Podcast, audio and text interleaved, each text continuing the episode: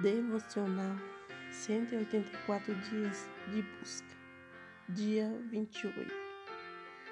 Exaltando a Cristo. Se alguém falar, fale segundo as palavras de Deus. Se alguém administrar, administre segundo o poder que Deus dá. Para que em tudo Deus seja glorificado. Por Jesus Cristo, a quem pertence a glória e poder para todos sempre. Amém. 1 Pedro 4:11 Esta carta foi enviada a Timóteo, um jovem pastor temente a Deus, escrita pelo apóstolo Paulo dando instruções para que ele fosse bem-sucedido em, seus, em seu ministério.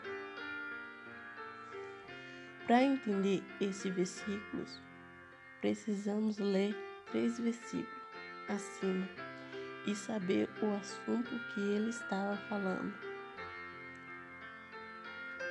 No versículo 8, Paulo enfatiza o amor pelo próximo. No versículo 9, Paulo enfatiza a hospitalidade sem reclamação e no versículo 10 ele fala em distribuir os dons ao próximo. Porém, no versículo 11 está o segredo de como: primeiro, demonstrar o amor ao próximo. Segundo, usar a hospitalidade receber bem as pessoas sem reclamar. Terceiro, distribuir os dons para a edificação de outros. O segredo é falar segundo as palavras de Deus, administrar segundo o poder que Deus dá e fazer tudo para a glória de Cristo. Na nossa vida não é diferente.